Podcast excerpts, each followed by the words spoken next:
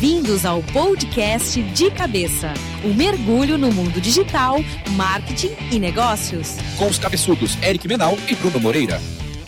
E aí, Brunão? Fala, Eric, ao vivo, meu irmão. Totalmente ao vivo hoje. Verdade. Finalmente, depois de 52 episódios, uma gravação com cerveja na mesa.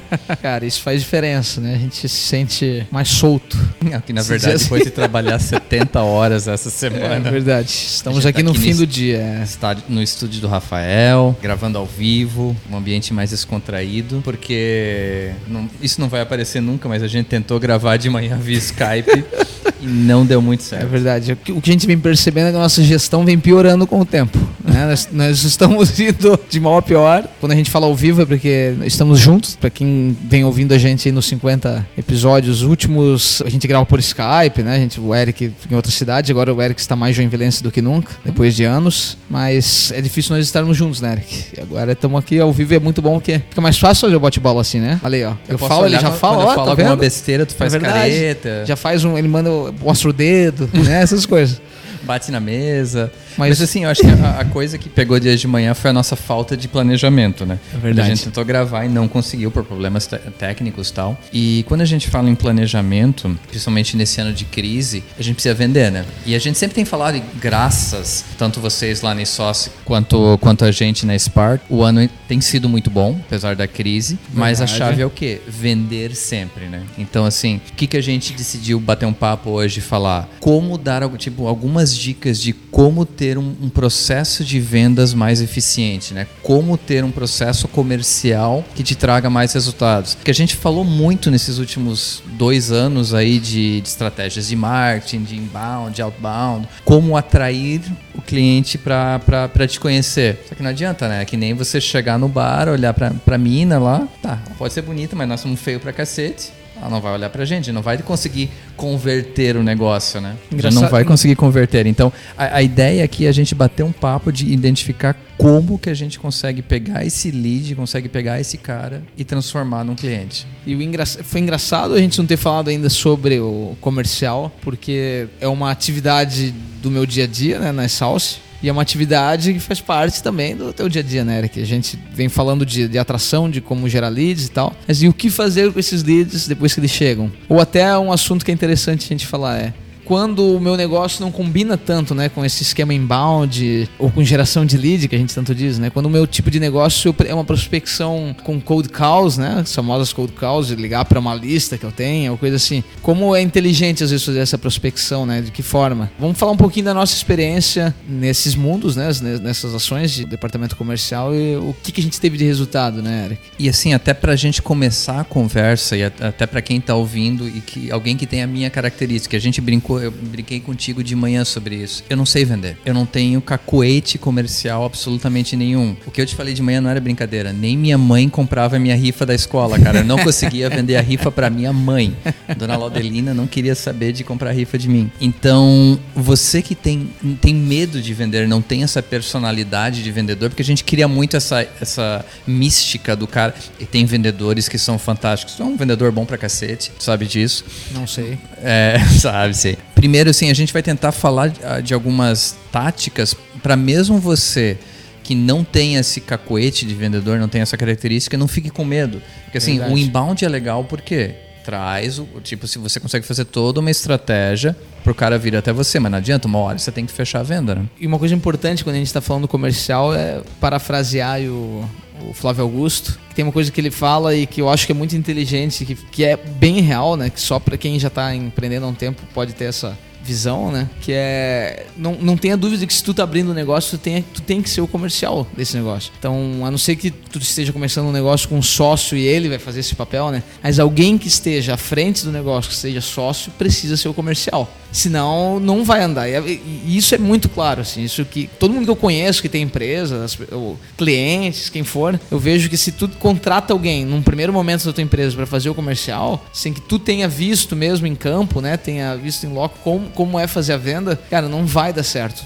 e isso o Flávio Augusto sempre fala, né? Que vender é uma coisa que ninguém gosta de fazer, né? Parece, né? Mas que pode ser, ser aprendido. E quando tu aprende e descobre que não é tão difícil assim e que não é um bicho de sete cabeças, se tu, tem, se tu não quer vender é porque tu não acredita no negócio. Justo. Na verdade, a gente não gosta de vendedor, é, é, é isso, né? Esse é o problema. Nós não gostamos de vendedores, né? Ninguém gosta. Te liga alguém do banco, se liga alguém de qualquer lugar, tu não gosta. Aí tu sempre fica achando, não, vender é uma jossa. não tem que botar pi, né? é, e aí a gente acaba não gostando desse departamento, não quer. Ninguém coloca, né? Ninguém joga o, o dado lá quando vai escolher a, a, profissão da vida e pensa em ser vendedor, né? As pessoas caem né, nesse departamento. Essa é a minha visão, né? Desculpe vocês aí que são vendedores também. Não, não, mas o engraçado você falar, é engraçado não, é o interessante desse momento de crise é o que você vê a maior parte das empresas, quem que é, qual que é a primeira área que eles fazem mudança? Área de vendas, trazer sangue novo, e mesmo que o cara seja um bom vendedor, ele acaba tendo a cabeça decepada, porque a ideia da empresa é assim, se a gente quer, quer algo diferente, a gente tem que tentar, tipo, a linha de frente tem que ser diferente. É, as pessoas têm medo de metas também, mas eu, eu, tenho, eu tenho essa sensação que todo departamento tem meta, né? Lógico. Na nossa empresa, que é de uma prestação de serviço, né? Todo mundo tem suas metas. Meta é uma coisa para tu correr atrás, não significa né, que se tu não bater tá ruim. Às vezes tu não bate, fica perto, mas então é que tu tá melhorando. Então não é assim, não tem que ter medo. Não pode ter medo de vender. Eu tinha, eu também não queria, assim como tu, Eric, eu sempre tive essa visão de que eu não sei vender porque eu não sei insistir. Eu não sei ser chato, né? Chapa, tá, bom, eu sei, tá bom, eu sei, é verdade. Eu sou muito chato, mas, mas assim, ser chato na venda e ligar e insistir. Mas é aí que tá, quando tu tá começando um negócio, tu tá escolhendo um produto, um serviço que vai fazer parte do teu dia a dia da empresa, tu já tá escolhendo algo que tu não que, que tu domina e que tu não vai ser chato com os outros. Essa é a minha visão, né? Eu não preciso insistir com alguém para comprar um serviço de Salsa, eu, porque eu só quero pessoas que precisem do meu serviço. Eu só preciso dizer para eles que eu sou melhor que meus concorrentes, né? Eu preciso dizer para eles que eu posso ajudá-lo e que eu fiz isso com outro. Eu não preciso inventar nenhuma historinha de que é, é prometer para ele coisas que eu não vou cumprir, que é o, é o, é o chato, né? Claro que prestação de serviço acontece às vezes, né? mas não é uma coisa que eu preciso me preocupar. Eu estou dizendo que vou entregar um negócio para ele, que é um negócio que a minha empresa faz, né? não tenho nenhum problema com isso. E assim, aí até acho que a primeira dica prática que a gente pode falar para quem precisa fazer essa prospecção, e assim, vamos lá, né, gente? É a questão da, do cold calling é uma coisa que não bate para todo o negócio. Isso é uma coisa que a gente não vai poder, tipo, listar. É, você é. vai ter que identificar se o teu negócio, o cold calling faz sentido ou não. Mas uma coisa que o Alan faz muito, o Alan das sócios faz muito bem, isso eu aprendi com ele, é o que?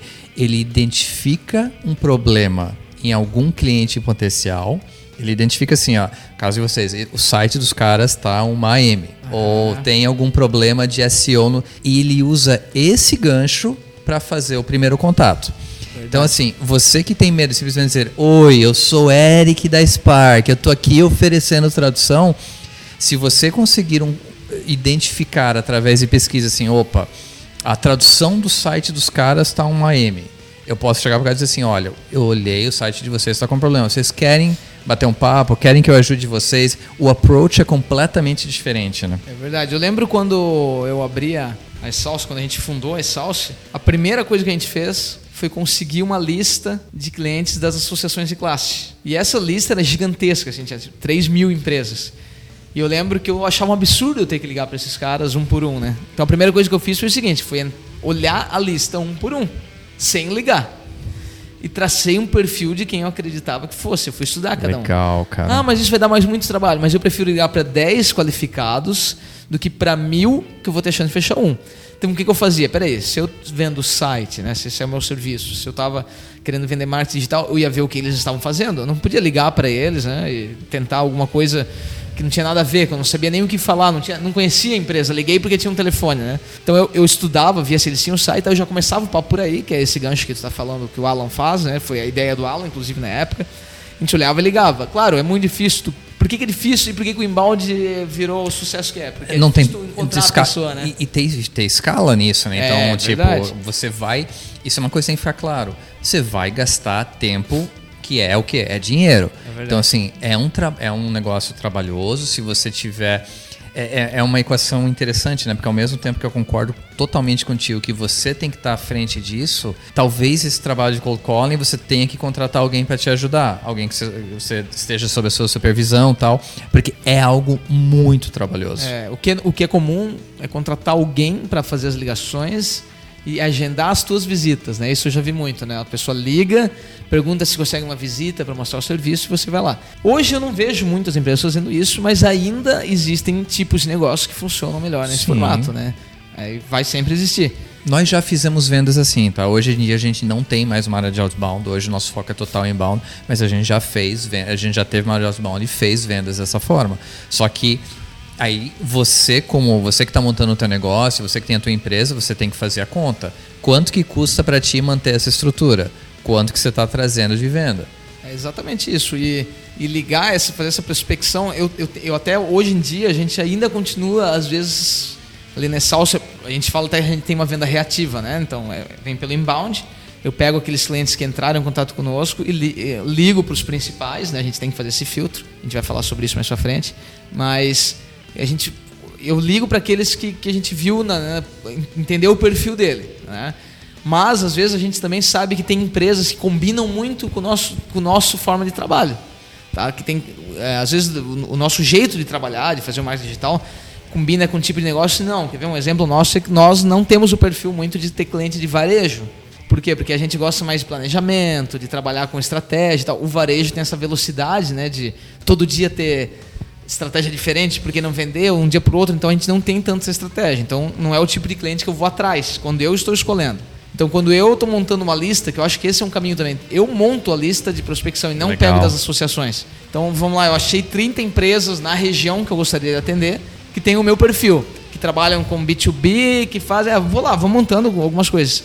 Aí eu começo a ligar. Esse é um tipo de fazer prospecção. Quando nós, lembrando que a gente está falando, eu e o Eric estamos falando isso porque quando a gente não está fazendo embalde, mas o embalde é 90% do nosso né, Sim. dia a dia, né? Nós somos muito mais reativos. Até por isso que você que não é vendedor, basta que você entenda muito do seu negócio. Porque quando vem um lead e ele te bota para conversar, tu vende. né? Isso. É exatamente isso. Aí vem o segundo momento, né, Eric? Como que eu precifico, né? Cara, esse é um ponto que é tão importante. Primeiro, assim, aí eu tô falando do meu negócio, eu não sei se vai concordar comigo ou não. Não tenha me- primeiro faça uma pesquisa prévia, lógico. Faça uma pesquisa prévia, entenda dentro do teu segmento qual que é preço mínimo, qual que é a média, onde que tá o 80-20 lá, né? onde é que estão os 80 e qual que é o preço máximo. Escolha onde você quer se posicionar e não tenha medo de fazer mudanças no início. Assim, aí vem a coisa da, da, da análise. Então, se você foi lá, você fez todo, você gastou todo, investiu em prospecção, você conseguiu os leads, você conseguiu o contato com o lead, mas você vê que não está fechando por causa de preço, eu não estou dizendo assim, baixo, não, não é nem a questão baixo preço, mas entenda por que, que o preço que eu estabeleci através da minha pesquisa não está fechando. Tem alguma coisa errada? Faça essa análise, não tenha medo de fazer essa mudança.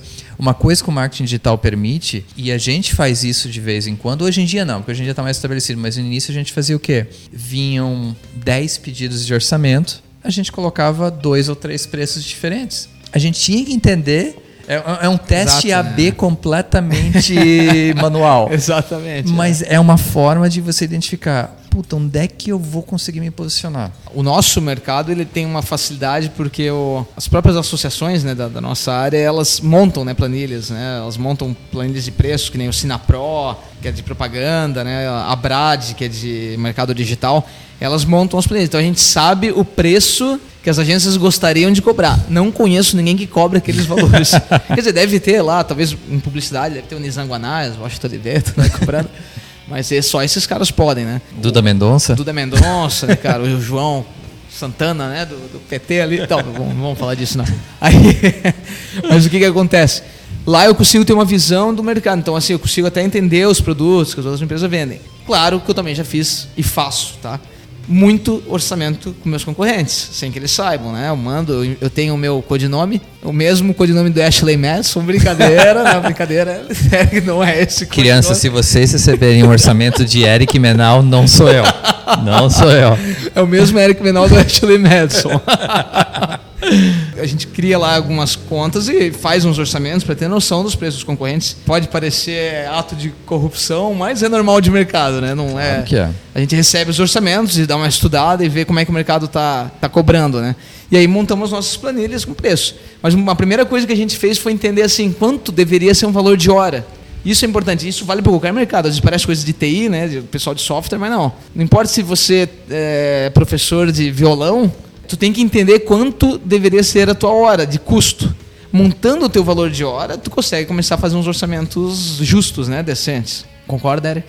Não, eu até fiz o sinal com o dedo aqui que Arthur tu acertou na mosca. É, e assim, tenha ah, o bom senso de, assim, o Bruno matou a pau, porque a gente é serviço, então a gente- o cálculo é esse mesmo.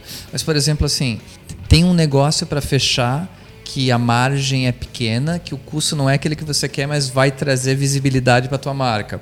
Joga isso no bolo. Joga isso no bolo, mesmo que a tua hora seja um pouco mais baixa, isso pode te trazer frutos lá na frente. Exatamente. Então, não seja totalmente, tipo, fixo. Ah, minha hora tem que valer 50 pila a hora, senão eu não vou vender por menos disso. Nem sempre é assim, né? É, claro, tem um monte de questões, né? Começar, né? Começar, a gente sempre começa com preços mais baixos, tu precisa aprender, né? Pode estar naquela fase de aprendizado que tu bota para dentro o cliente para aprender com ele. A gente fala muito isso lá na Salsa, né? Estamos aprendendo, é o, é o custo, o cliente está pagando metade do custo e a gente está pagando a outra metade para aprender com aquele cliente, né? Aprender fazendo o trabalho dele.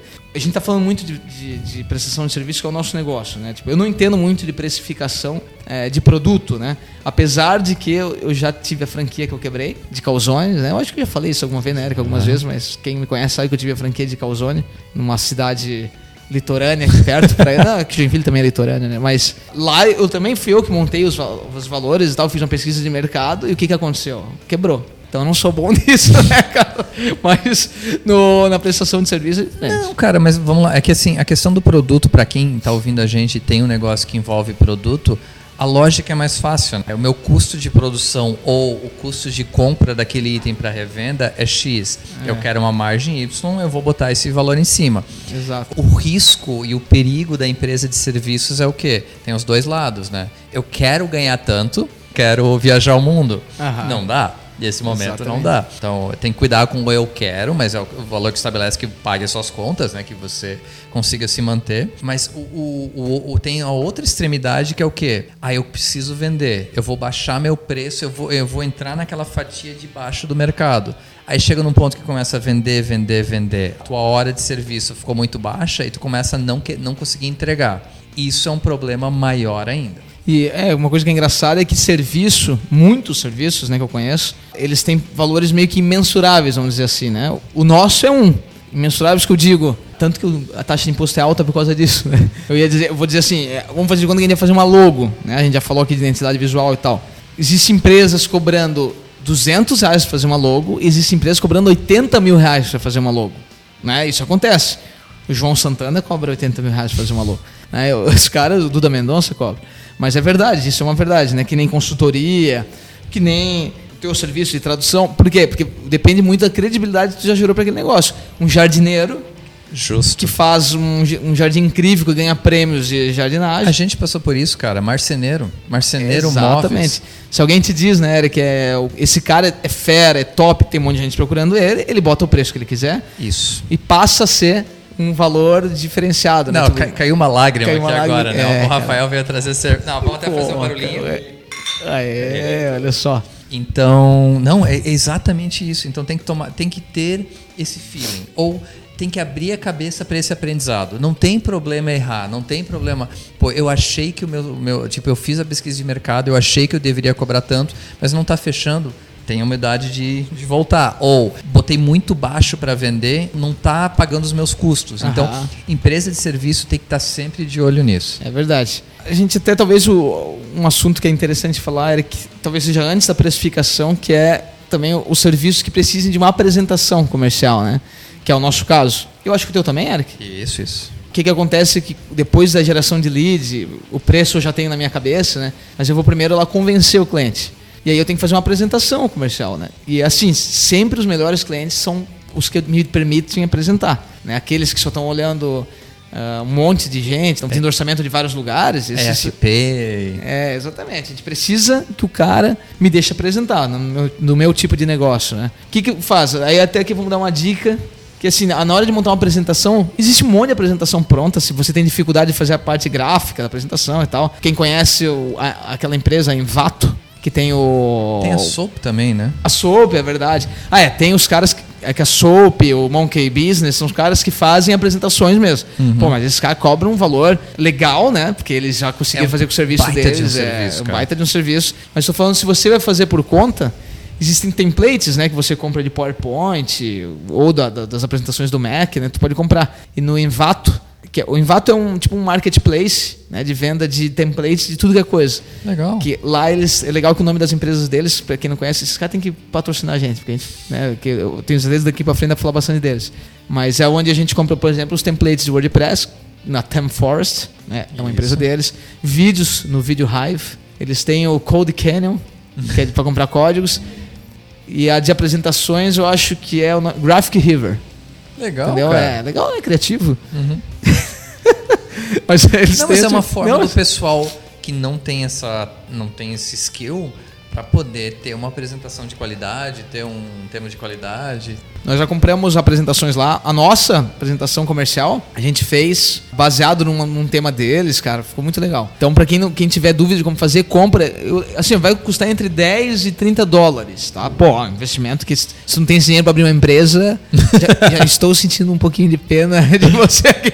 Não, tô brincando, mas é. é Não, é realmente importante, necessário, faz é parte do importante, é. processo. E a outra que aí, eu, isso eu aprendi contigo, a importância da proposta comercial, né? Ah, é verdade. Isso é uma coisa que faz toda a diferença do mundo. E o padrão dela, um template, você também encontra. Quem tem dúvida de como fazer uma proposta comercial, também tem no Graphic River, né, da Envato. Mas é bem legal mesmo, cara, porque a gente tem. Uma coisa que foi sempre elogiado da gente foi a, a, a forma, a formato da nossa apresentação comercial. Inclusive, tá dois anos, a gente tem que mudar, né? Porque acontece, né? A gente deu um formato que deu certo, time que tá vencendo a gente não troca, né? É, não mexe, mas ter essa apresentação comercial que o cliente entenda, que eu acho que isso que é importante, ele entenda que tu trabalhou para ele Isso. pra fazer a apresentação, que tu não pegou e trocou um preço, né? Tu tem que botar ele entender que tu trabalhou pra ele, que tu parou, analisou o negócio dele e enviou. Escrever um e-mail bem feito, mandando a- o- essa proposta comercial é fundamental pro fechamento, né? Faz parte. É, e uma dica em relação ao e-mail, e isso eu vi a diferença, para os clientes realmente importantes, não, não, não, não cria um template, não faz assim, ó, segue orçamento em anexo em relação É. ao serviço solicitado. Não. Em relação ao site que você pediu, a gente, sabe, coloca detalhes que o cliente, a hora que ele bater o olho no e-mail, ele vai perceber, pô, os caras fizeram e-mail para mim, não é um template. É verdade. Ah, e uma coisa que eu lembrei é que muito desses RPs, né, agora que nem o Conta Azul, né, esses minis RPs, SaaS de mercado, eles até têm já como extrair a apresentação. Não é apresentação, daí é o- a ordem de serviço, mas que já é uma- um padrão bonito. Daí basta que você escreva o e-mail Legal, bem feito. cara. é. Você já extrai dele a tua ordem de serviço, então já tá lá bonitão. Ah, serviço de tradução de inglês, tá lá. Já vem tudo bem escrito, basta que tu escreva um e-mail bem feito. A proposta em PDF bem feita já tá ali, com a tua logo, o Conta Azul tem isso ali. Vamos falar com eles para patrocinar. Não, tá na hora já, né? Mas é isso. como é um serviço barato e já vem com isso, vale a pena. Porque provavelmente você vai contratar um RPzinho. Hoje é difícil alguém tá abrindo empresa e tá fazendo isso, né? uhum. Então vale a pena. Então a gente falou aqui que prospectou, apresentou, mostrou a proposta com preço, né? Eu sei que isso não cabe um monte de, de tipo de negócio, mas estamos falando basicamente de prestação de serviço. Eu até vou falar um negocinho agora que eu lembrei do Calzone, né? Quando a gente fez o- a, a franquia de Calzone que a gente tinha. Eu lembro que na hora de montar o preço, uma coisa que eu fiz foi ficar lá no shopping, que a gente abriu num shopping, para entender antes, para ver se funcionava o mercado lá, como é que era. E a gente viu que o ticket médio do shopping era assim, tipo, 13, 14 reais, que quase que tu não conseguia comer com menos que isso. Aí nós ficamos super felizes na hora de abrir, porque a gente montou um, um- tipo um combo, né, de calzone com suco e não sei o que lá, com biscoito, que ia ficar com um valor de 9 reais, ia ser o ticket médio mais barato do shopping. E nós batalhamos com a franquia para que a gente conseguisse chegar nesses valores para aquele combo. E a gente veio, então assim, a gente parou para fazer o preço, a gente pensou em tudo. A gente só esqueceu de ver se as pessoas queriam pagar um preço mais barato, né? A gente pensa que só porque é mais barato, Justo. o lugar, a cidade que nós estávamos abrindo a franquia, que é Balneário Camboriú, né, aqui em Santa Catarina,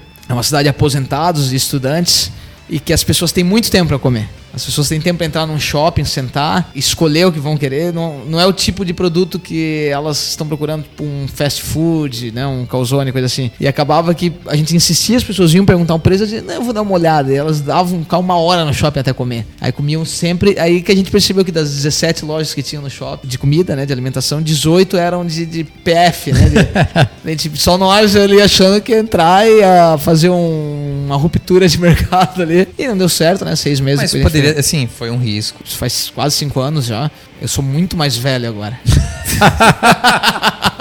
não, Tá com sou, cara, pelo menos. sou muito mais maduro, então, né? Não, mas eu acho que a chave dessa história, Bruno, não sei se concorda comigo, é a questão é fazer uma análise mais rápida. Talvez isso tenha falhado na questão, Exatamente. né? E acreditar, né? Porque tem isso também, a franquia. Pra quem tem franquia sabe, o franqueador tem como papel estudar os pontos pra você, né? E eles trouxeram esse ponto pra gente e a gente não ficou tão crédulo e foi lá ver. E acabamos se convencendo por paixão, né? Por empreender, assim. Mas ele tinha que trazer esses dados bem estruturados, porque é horrível pra uma marca ela fechar uma franquia, né? E eles trouxeram os dados, eles, a gente falou assim, eu acho que não é bom aqui, eu lembro de ter dito isso, e eles insistiram que era um ponto que podia vender. Então, eles tiveram parte de culpa, mas assim como a gente teve por não ter experiência, né? E eu acho que outra coisa que vem também é a questão de, cara, o teu timing, né? Porque a gente tá falando de alguns negócios aqui, por isso que o, o Flá- o Flávio Augusto, tem o Gary Vaynerchuk, que é um cara que eu curto pra caramba nos Estados Unidos.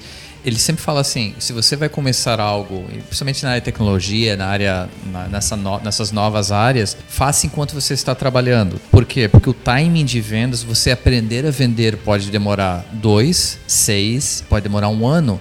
Cara, eu comecei, tipo, até eu fazer o pivoting do negócio, de mudar uma escola de escola de inglês, uma empresa de tradução, e começar a vender de verdade, deu dois anos. Cara, e aqui é, a gente tem que ser bem honesto, tem a caixa para se aguentar. Tem a caixa para se aguentar até que você. Verdade, ou que você consiga, assim, é, que a gente fala, insista, porque você tem que ter esse desejo, mas ao mesmo tempo, entenda que então não tenho caixa e não tá dando certo depois de um ano, fecha e tenta outra coisa, ou vai buscar um emprego durante um, dois anos e tenta de novo. Não cometa a loucura de, de insistir naquilo que é errado ou é não dar o tempo suficiente para que você consiga aprender. Então, Exatamente. vendas tem isso, tá? É verdade. E a gente pode até deixar como ideia para um novo podcast, que até falar sobre essa paciência do negócio, né? Que é as empresas se transformam. Quase toda empresa que eu conheço que deu certo, ela se transformou no meio. A Spark, por exemplo, começou com uma escola de inglês, se transformou. A Salsa se transforma todo dia, né? é a área de tecnologia, né? A gente está toda hora pensando em outro produto e tal. É verdade, não é balela não. A gente todo, acho que toda semana a gente faz reunião de sócio, a gente pensa,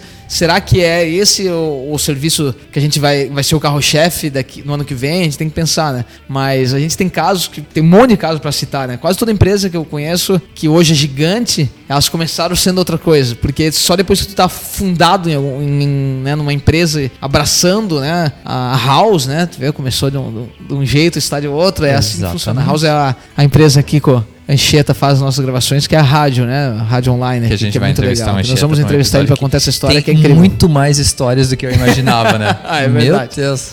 Mas voltando a falar do comercial, né? Então, prospectou, apresentou, precificou, né? Apresentou, botou a proposta. Como é que tu vai organizando a partir do momento que isso fica. Isso vira um processo, né? Dentro da tua empresa? CRM. Essas siglas chatas que às vezes arrepiam, né? Pra quem já mexeu com Dynamics ou com Sugar. que- Não sei, o Eric talvez conheça alguns até mais do que eu, né? Aqueles antigos que. É que eu lembro que CRM era uma coisa assim, Eric, que quando eu ouvi falar a primeira vez, eu fiquei com ódio. Que era assim, me fala- falavam pra ti, vende. Pra vocês saberem, eu fiz teste pra entrar numa empresa de call center uma vez. E fui mexer com um CRM. Aí era um negócio triste, cara. Porque tu imagina que tu tem que pensar que tudo que tu tá cadastrando no CRM é pra outra pessoa que vai continuar aquela conversa no mesmo nível que ela né? Então tu precisava escrever coisas em detalhes e tal, e aquilo era muito triste. Hoje, né, o CRM tu pode considerar também ferramentas bem mais simples que só pra organizar uma empresa, né? Lá na Salsa a gente usa o Pipe Drive. Nós também usamos o Pipe Drive. Acho que tem muita gente que usa ferramentas semelhantes. O custo ainda é bom. É, Mesmo é com o dólar alto, o custo é bom. 12 dólares por mês, alguma coisa assim. Então você consegue ter algo para te ajudar nesse processo. Por que que o CRM é importante? Desde o dia a dia, da coisa de você registrar tudo aquilo que você fez, mas principalmente porque lembre-se que o, o ciclo de vendas, não sei o teu índice de conversão quanto que é, mas pode variar de 1% a 10, 20%. Você não vai conseguir fechar tudo agora. Então é importante que você tenha estruturadinho na tua ferramenta para daqui a 3 meses, 6 meses, 9 meses, um ano, voltar a contatar a pessoa. De repente, sei lá, a gente tá em crise agora, o pessoal não tá Aham. comprando. Mas se mudar alguma coisa, se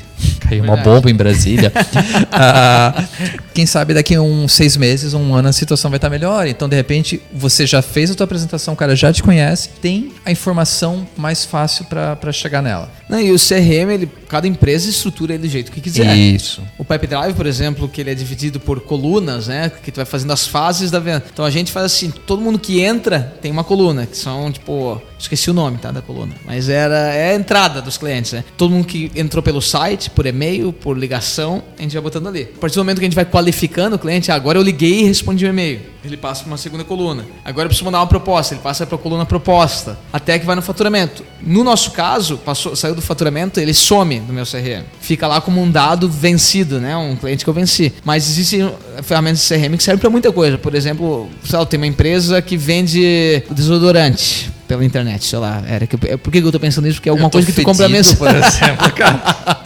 Cara, eu nunca sou bom pra dar ideia assim, né? Mas é que eu pensei. Ei, melhorou, era sapato só É, antes, é né? Você verdade, faz durante agora. Mas quer ver, ó, empresas que vendem produtos ou serviços que costumam ser mensal. Então, um jardineiro, por exemplo, que vai fazer tudo né, o mês da sua casa, ou um, ou um desodorante, né, uma empresa que vende desodorante, uma assinatura de desodorante, ela precisa te lembrar daqui, se é mensal a tua compra de do- desodorante, 20 dias então, ela tinha que estar recebendo e-mail. Provavelmente seu desodorante está acabando. Né? Você pode fazer semi manual ou automatizado, várias ferramentas, né? Mas é, lembre-se de comprar um desodorante novo, estamos, temos promoção. Né? Compre agora e compre três, tu pode fazer esse tipo de coisa. Então o CRM também serve para tu estruturar o teu processo de venda, venda recorrente, ou venda que nem a nossa, que não é recorrente, que a gente não precisa ficar lembrando o cliente, né? Mas a gente usa os, daí a gente usa os próprios sistemas do Conta Azul ali tá pra gente entender o que o cliente tem conosco para tentar vender outras coisas para ele, né? Mas o CRM para estruturar esse processo, ele pode ajudar também. Então depende muito do teu tipo de negócio. Pipe Drive é um caminho, no nosso caso que existe o Agendor, que é um, é um similar ao Pipe Drive, só que eu acho que é nacional. E assim, cara, não tem dinheiro agora, Aham. cria, um, cria um esquema no Excel, não tem problema algum É no, no Google Docs, Claro. mas tenha algum, alguma fonte de informação para te ajudar no processo. Verdade, é verdade. Não confia no teu Gmail, no, no teu outro, porque a estruturação das informações não é ideal, olha. Exatamente. Essas ferramentas não são caras, mas o Excel ajuda bastante. A gente fez bastante. Eu lembro. É que assim, uns dois anos o no é, é, é que eu tenho a versão. é, Uma coisa que eu prometi é nunca mais usar software pirata. Então o, Office custa o quê? 300 e poucos reais por ano. Eu acho que o Pipe Drive acaba sendo quase mais barato. Então se É você, verdade. se você tem que gastar em alguma coisa no início, gasta no CRM. É verdade. Eu tenho o Excel e não é pirata. Ah, Eric, viu? É, Tem aquela versão bem boa, nem tá caro hoje em dia, né? Também tá devagar pra caramba. Não, a Microsoft falou que o Bill Gates tinha mandado e-mail dizendo que pode nos patrocinar, não quero falar mal dele aqui. Bill. We love you, we Ah, love é, you. I miss you.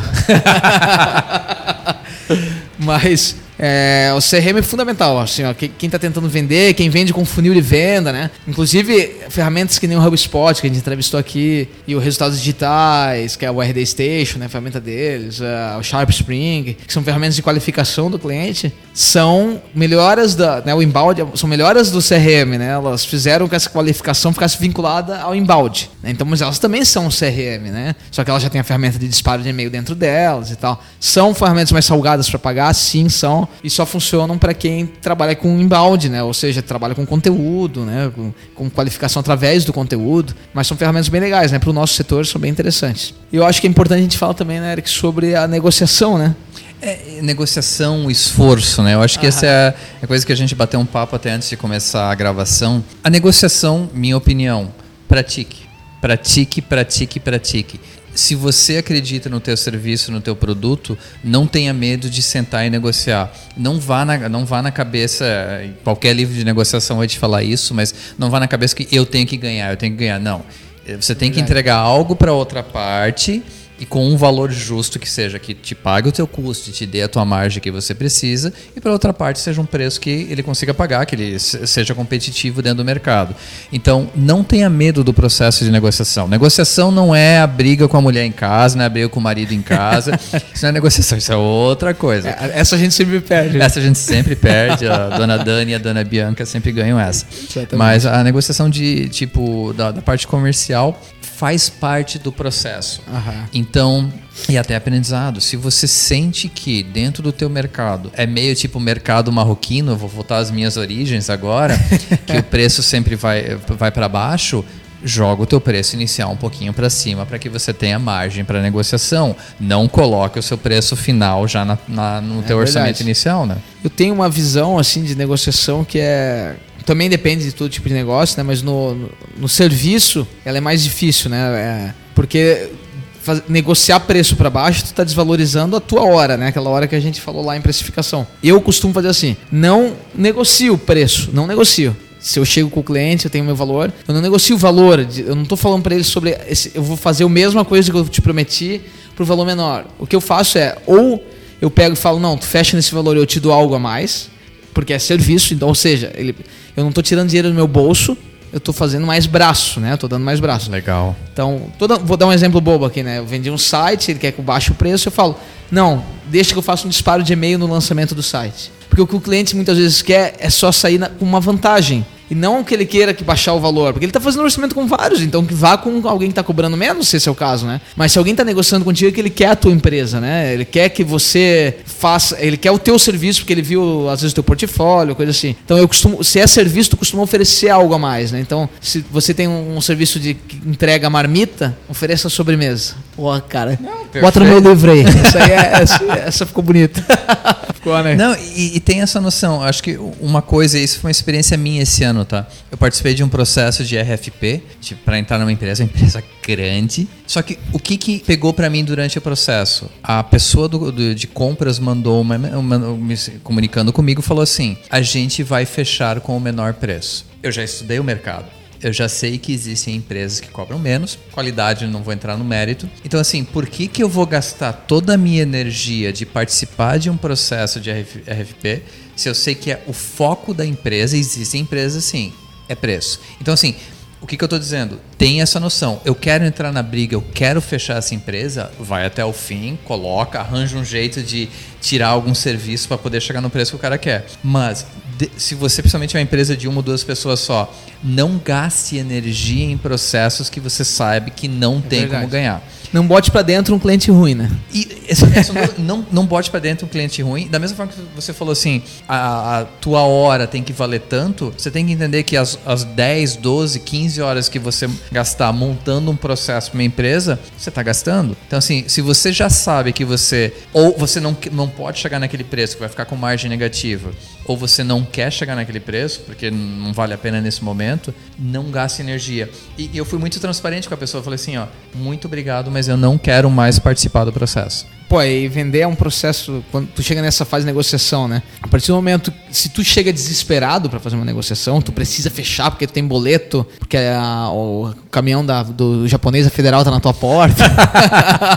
né? Se tem- Isso é óbvio que tu vai perder a negociação, né? E tem uma coisa que é de serviço que quem trabalha com serviço vai saber que é comum, que é o cara falar assim pra ti: "Poxa, fecha, que eu tenho vários outros serviços pra fechar". Meu Deus.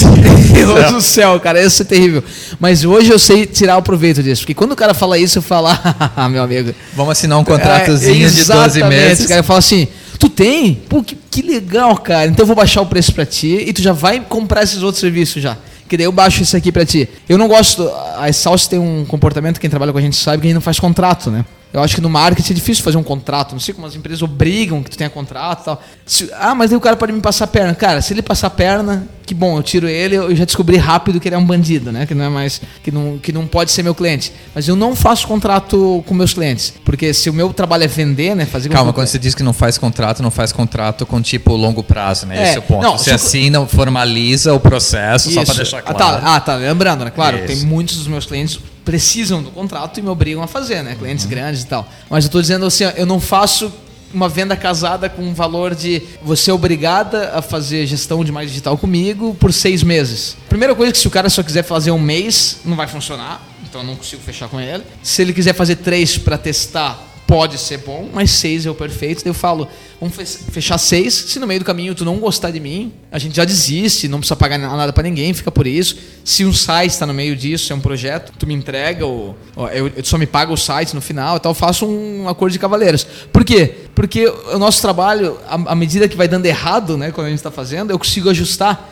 E mostrar para o cliente, ó, oh, não funcionou o que eu fiz, eu estou melhorando. Então é muito difícil dar errado, né? Até porque a gente consegue sacar já no começo que vai dar errado, eu não entro, né? Já entramos, já, já entramos em clientes que não funcionaram, marketing digital, e nós mesmos chegamos para o cliente e falamos, não é o teu negócio mais digital, vamos ter que parar, tu está gastando dinheiro em vão, né? Tu não tem. É, esse processo de negociação, quando o cara chega e te fala, eu tenho muitos outros serviços para ti, fecha comigo, cara, então fecha já. Se essa é a tua, esse é o teu, teu moeda de troca, então fecha já. Vamos já fechar já para os seis meses, sete, oito, nove meses, vamos fechar, vamos. E outra coisa, quando alguém te dá um desconto, quando tu acha que está ganhando alguma coisa assim, quando alguém vem e fala assim, não, mas fecha e tal, quando insiste muito, eu falo, tá bom, cara, o próximo orçamento dele, meu amigo, vai vir todo o custo que ele não, que ele não pagou nesse, né? Que é óbvio que eu não vou perder dinheiro, isso, é, isso são negócios, entendeu? Eu não posso fazer isso. Então eu preciso entender que tu é um bom cliente para mim, para eu baratear o teu valor. Para saber, esse cara aqui vai estar comigo sempre. Então eu vou baratear o valor dele, que ele vai me pedir outras coisas, ele vai precisar, o tipo de negócio dele é assim, então vale a pena. Agora, negociar por negociar, só porque eu sou brasileiro e, e negocio até no, no, no passa de ônibus, né, quando eu vou lá, cara, não pode, né? Eu sei, não é feio negociar, né? Não é feio. Agora, pedir desconto por pedir, com tanta. Eu sempre penso isso, sabe? A minha mãe, né? Eu puxei minha mãe, né, cara? Porque meu pai é assim, tu sempre tem que pedir desconto, ele sempre fala. E eu sou igual a minha mãe, eu sempre aceito o preço que me dão, né? Por quê? Eu sempre penso assim, Eric, se tem mais gente oferecendo o mesmo serviço, eu não preciso fechar com ele. Justo. Então, se eu não gostei do preço que ele me disse que é o valor do serviço dele e eu não posso pagar, eu vou procurar alguém que faça um serviço mais barato. Vai ficar mais porco, provavelmente. Então, um pedreiro vai, vai pintar a tua casa. Aí falou que é mil reais a parede. Aí tu fala, eu, me falaram super bem dele, eu não posso pagar, eu procuro um outro. Mas eu sei que isso vai me custar alguma coisa, né? As portas tudo pintada, né? o chão de pintar, mas é assim. Então, é, essa é a minha visão, né? Tipo, eu não gosto de negociar é, com alguém que eu estou contratando serviço, né, Rafael? Não, É verdade, a gente, a gente não negocia o preço com o Rafael, né? Não sei, nem lembro agora, nem vou falar aqui. Ele vai. Não, a, próxima, a próxima fatura vai vir uma fortuna. Mas eu, assim, é, é, eu faço um acordo, né? Com o Rafael, inclusive, foi assim, né? Vamos pagar mensal. Ele sai ganhando de estar tá garantido, entendeu? E a gente ainda que sai ganhando tem que correr atrás, né? Pra... Mas é, é, esse que é o normal, né? Não é feio negociar. Tipo, isso é um erro também, achar, ah, é feio pedir desconto. Não, não é que é feio. Agora, entenda que cada negociação que tu faz, o, o cliente, a pessoa que está prestando serviço para ti está colocando a margem na próxima, né? Então, não adianta as pessoas têm margem, né? É assim que funciona, né? Quem diria que esse papo ia tão longe assim? Cara, né? não, é, falar, de, é. falar de vendas é legal, porque tem a ver com sobrevivência da empresa, né? Tipo, no, no, no fim das contas, a gente falou lá no início de, tipo, eu no início não gostava de vender, não sabia vender, mas assim, se você não quer aprender a vender, eu tive que aprender na, na marra, não tem empresa. Porque Verdade. você, eu vou, desculpa usar a palavra, mas você achar que você faz algo bom, mas que não seja útil para alguém, que você não consiga comercializar, não vale absolutamente é. nada. Então você pode ser muito bom tecnicamente, você que está pensando em montar um aplicativo, a tua empresa de, de tecnologia, beleza. Mas desenvolva esse skill, desenvolva essa habilidade de venda, porque é aí sim você vai conseguir passar isso para outras pessoas. Eu até falei aqui no começo que, a não ser, né, uma, a exceção é quando tu tem um sócio que faz esse papel. Né? Então, que está com esse papel de vender e tudo não. Só que entenda uma coisa: esse sócio que é o vendedor, tu tá ali na parte técnica achando que tu é o bambambam, bam, bam, esse cara leva para onde ele quiser todos os clientes. Eu já vi isso acontecer algumas vezes. Quem é o vendedor da empresa? Esse cara é que tem a empresa na mão, essa é a minha visão, né? Esse cara, se ele sair dali, eu vi isso acontecer, eu juro, velho, que já vi acontecer no meu dia a dia algumas vezes, cara, de tudo. Desde empresa que vende parafuso, que eu já conheci, desde a nossa área. E o cara que é o, o sócio vendedor é o cara que o cliente diz: Eu quero falar com ele, eu quero ele, onde é que ele foi? Agora, um técnico, ele pode não arrumar alguém tão bom quanto você e tal, mas é só treino, né? O técnico tu vai aprendendo. Se cara, tu não conhece contra, teu cliente, contrato é... no Paquistão, cara técnico, Verdade. não tem problema. Cara, a gente nem, a gente nem estudou para falar as coisas aqui. Eu tô, pô, não, e assim, tô, acho tô feliz que, que como desenvolveu, que realmente nós estamos é trabalhando que, é isso. É que para fechar, acho que a, a, última coisa que fica, você que tem empresa com sócios e tal, e aí eu posso falar, quando a gente trabalhou junto, a gente fez alguma, a, a, a gente, a gente fez algumas vendas juntos, né? É verdade. E tem essa coisa de características que se completem, né? É. É, acho que isso é muito importante. Pratiquem isso antes de sair para o cliente, pratiquem a coisa de qual que é a tua característica, mais agressivo, mais o cara bonzinho, a coisa do, do Verdade. good cop, bad cop, o policial bom, policial ruim. É, mas é, é, é outra estratégia que pode ajudar a fechar um processo de venda, né? Isso é legal, né? Uma dica é. É legal tu fazer um processo de venda casado, né? Tu ir com alguém, assim. Porque às vezes a gente fica com medo, a gente chega numa sala e tem seis, sete pessoas numa reunião de, de, de orçamento, acontece bastante isso, né? E quando eu tô com alguém, eu tenho alguém pra. Eu ia dizer assim, pra dividir o fardo, mas é alguém mesmo pra eu pô, pô, jogar na fogueira mesmo, tá? Essa é a verdade. É isso eu, O cliente pergunta alguma coisa, eu falo, bem, isso é com o Eric. Eu adoro fazer isso, cara. e a pessoa Por não isso que eu não trabalho mais contigo, Diego. Mas é verdade que dividir esse fardo é bem legal, né? E, se- e claro, que nem aqui é mais fácil conversar quando nós estamos ao vivo, né? Que a gente olha um pra cara do outro e, e sabe o momento de falar e tal. Ter alguém do teu lado vendendo facilita bastante também, né? E ter alguém do teu lado falando como segurar o microfone, porque eu, eu É, pessoal, realmente tá difícil. o Eric ele vai virando o microfone aqui. Antes era eu. eu tô, viu que eu aprendi, né, Rafael? Tô segurando Não, é direitinho verdade. aqui. Tô segurando porque eu botei aqui, ó. Minha mãe é o. O quê? Tô segurando na boca. Eu com esse meu, bra... esse meu braço forte, né, cara? Dois É centímetros de diâmetro de pulso. Mas isso aí, eu acho que foi legal o bate-papo. Você que, que quer, quer alguma sugestão, você que tem alguma ideia de falar sobre vendas, coloca o comentário lá no post, coloca o comentário. E assim, uma coisa que faz tempo que a gente não pede, mas que a, a gente passou dos, das 100 avaliações lá na iTunes Store. Pra gente isso é bem importante para continuar no, na- no, no ranking dos top 10, dos top 20 dos podcasts de negócio. Então, se você gostou do que está ouvindo, vai lá, coloca uns 5 estrelas pra gente lá na iTunes Store, porque é bem importante pra gente poder verdade. continuar a fazer esse trabalho. E, e assim, ó, eu- as pautas desse ano, que estamos na terceira temporada, é, realmente nós estamos olhando e vendo o que que mandaram pra gente nos comentários e tem ajudado de verdade, hein? Tem ajudado Uhum. de verdade. É, essa é uma pauta que falaram, a gente quer fazer outras pautas que, que já estão mapeadas, que são pautas A que a gente ia gravar essa manhã, né? que não deu certo, que a gente vai gravar semana que vem.